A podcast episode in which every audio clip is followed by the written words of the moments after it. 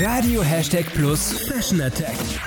Dein Style-Blog mit Lena. Worum geht's? Was Jacken angeht, siehst du eine Farbe im Moment wirklich überall und zwar Cognac. Das ist ein wunderschöner Braunton, der wirklich von jedem Hauttyp und zu jeder Haarfarbe getragen werden kann.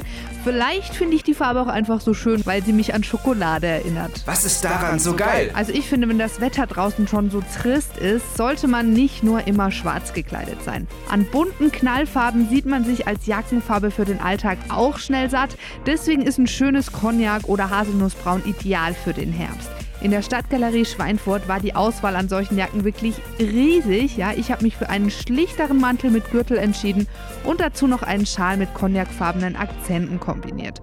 Mein Herbstoutfit kannst du dir auf radio-plus.de anschauen, Facebook oder Insta unter lena-radio Plus.